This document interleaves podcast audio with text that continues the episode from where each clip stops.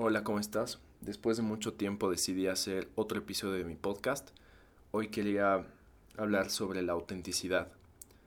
Y lo primero creo que es, es definir más o menos qué es ser auténtico. Para mí ser auténtico es ser fiel a uno mismo, mostrarte tal cual eres al mundo. Y creo que la primera cosa que debemos hacer, que son puntos muy, eh, muy, muy, muy claves, muy concisos, la primera cosa es dejar de hacerle caso a las personas que se intentan meter en tu vida para su conveniencia. Cuando estas personas se meten en tu vida, em, intentan manipularte, intentan hacer que tú te parezcas a ellos, actúes como ellos, rías como ellos, y eso hace que, que tú seas menos fiel a ti mismo, que dejes de ser auténtico. Creo que tenemos también que aprender a escuchar a nuestra voz interior, que la mayoría de las veces nos dice, nos dice cuando algo no está muy bien, cuando nos sentimos incómodos con nosotros mismos, tal vez cuando no estamos siendo auténticos. Otro punto es que no nos tenemos que poner máscaras, tenemos que ser quienes somos, como seamos. Si no quieres sonreír, no lo hagas porque si no vas a ser un hipócrita y vas a dejar de ser auténtico al final aunque sea una cosa muy pequeña, ¿no? Como lo es sonreír. Al final es una de las maneras eh, más visibles de mostrarte auténtico o hipócrita.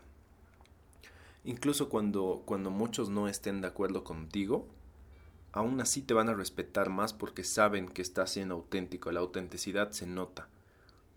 Alguien que, que no aparenta que no aparenta ser como otras personas, alguien que no actúa como otros, que no se deja llevar por la corriente, es alguien confiable, es alguien, como dije, mucho más respetable.